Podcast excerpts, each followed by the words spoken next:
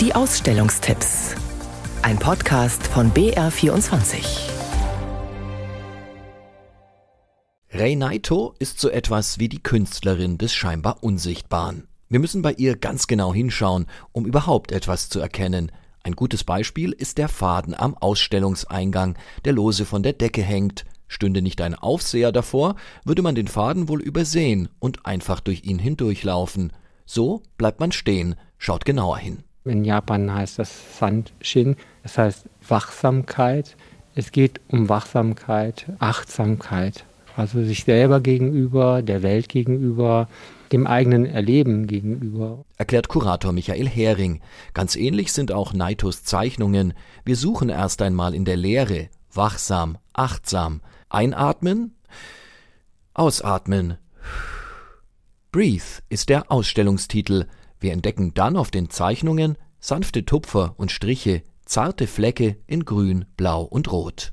Wir können darin Landschaften sehen, das ist bei abstrakten Querformaten ja meist die erste Assoziation, Wolkengruppen oder Blumen, vielleicht Emotionen und Geisteszustände oder den Anfang von Farbe, Color Beginning, so sind die kleinformatigen Aquarelle betitelt. Es geht in der Ausstellung auch um Lebensfreude. Also was ist, wenn die Farbe in unser Leben zurückkommt nach einer Zeit, wo wir alle, wo der ganze Globus mehr als zwei Jahre lang den Atem angehalten hat und äh, unser Leben sehr farblos war.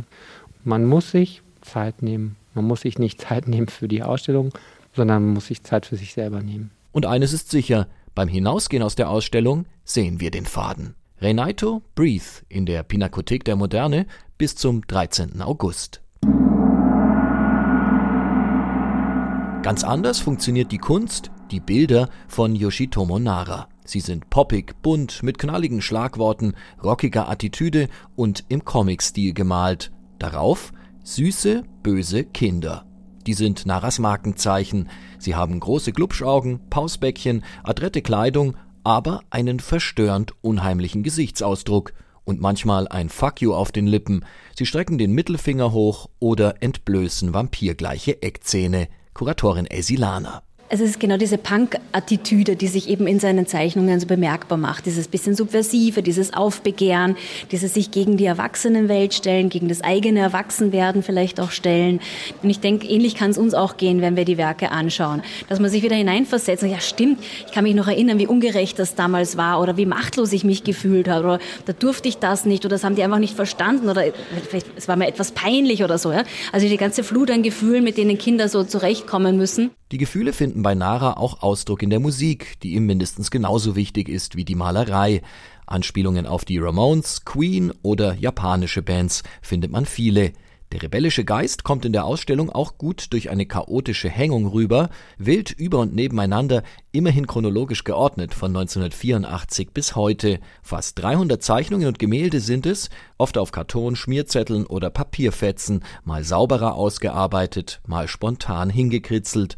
In neueren Arbeiten hat Nara die Kinder auch in Skulpturen oder Keramik verewigt. Nara nimmt Kindheitsgefühle ernst, nimmt die Kindheit und Jugend, nimmt seine Kinder ernst. In der Albertina Modern in Wien noch zu sehen bis zum 1. November.